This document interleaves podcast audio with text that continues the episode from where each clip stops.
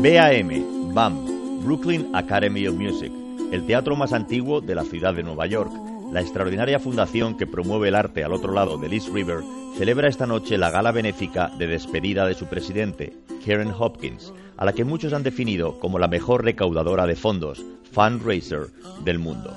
El cartel es impresionante. Laurie Anderson, Paul Simon, Rufus Wainwright, Mavis Staples. Nada más atravesar el vestíbulo, la escalera de la izquierda que sube hacia el baño de hombres está despejada. La de la derecha, sin embargo, marca con una cola interminable el destino al de mujeres. Como ha llegado con tiempo, John Danahue se entretiene cronometrando al personal en su móvil. Primero a los hombres que van al servicio, luego a las damas. Cuando les ve entrar, pulsa Start. Cuando les ve salir, pulsa Stop. Y salva el resultado. Ya en su asiento, al hallar la media, a John Danahue le sale que un hombre tarda en hacer pis 45 segundos y una mujer tarda 79. Comienza el espectáculo. Alan Rickman y John Tarturo anuncian la última gran victoria de Karen Hopkins para el BAM. La recaudación de esta noche ha batido todos los récords y supera los 2 millones de dólares.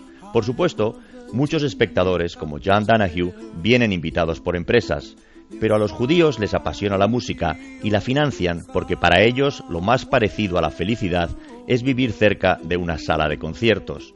Por eso, en Estados Unidos hay tan buenas filarmónicas y por esa misma razón, en España no hemos conseguido consolidar una orquesta sinfónica de primer nivel desde 1492, año en que nos deshicimos de los principales patrocinadores. Los judíos que llegaron a la ciudad de Nueva York procedían mayoritariamente de Alemania y de Rusia y se hicieron cargo de los talleres de confección y de las charcuterías, de la misma manera que los italianos se encargaron de la construcción de los rascacielos y los irlandeses de las conducciones de vapor y el mantenimiento de las máquinas. A mediados del siglo XX, en Estados Unidos, la nacionalidad determinaba el trabajo desempeñado por cada persona. Los emigrantes llegaban en barco a Ellis Island y si no tenían familia o contactos en la ciudad, se les mandaba a The Settlement House, la casa de acogida en el Lower East Side de Manhattan. Desde ahí se les distribuía según su procedencia. Con los españoles ocurrió lo mismo.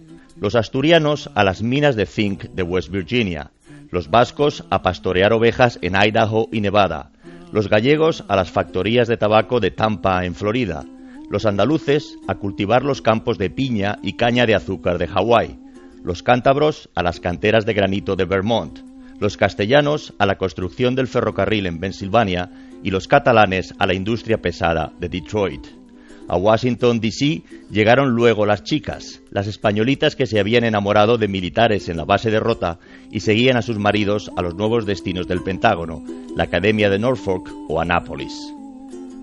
El punto álgido de la noche lo marca Paul Simon. Home, where my thoughts escaping, home, where my music's playing, home, where my love is waiting silently for me. El tipo está en plena forma. El fin de fiesta se celebra con Karen en el escenario, globos de colores lloviendo del cielo y un centenar de gargantas negras interpretando el Oh Happy Day. Son las voces del Institutional Radio Choir, que se anuncian al servicio del Señor nuestro Jesucristo Salvador, ejerciendo la evangelización a través de la música gospel durante los últimos 50 años. John Danahue se siente revitalizado por haber asistido a esta fiesta inolvidable de la música, y camino de casa, Home, Where My Love Lies Waiting Silently for Me, tiene una idea. Va a entrar en change.org y va a hacer una petición al Colegio de Arquitectos para que cambie la normativa sobre baños públicos.